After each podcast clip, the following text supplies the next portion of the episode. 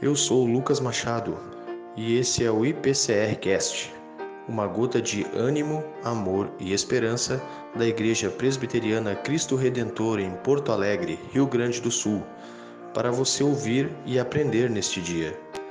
O Catecismo Maior de Westminster, pergunta 14. Como executa Deus os seus decretos?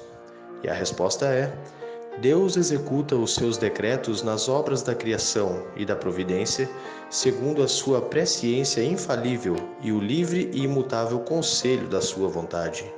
Nele, digo, no qual fomos também feitos herança, predestinados segundo o propósito daquele que faz todas as coisas conforme o conselho da sua vontade.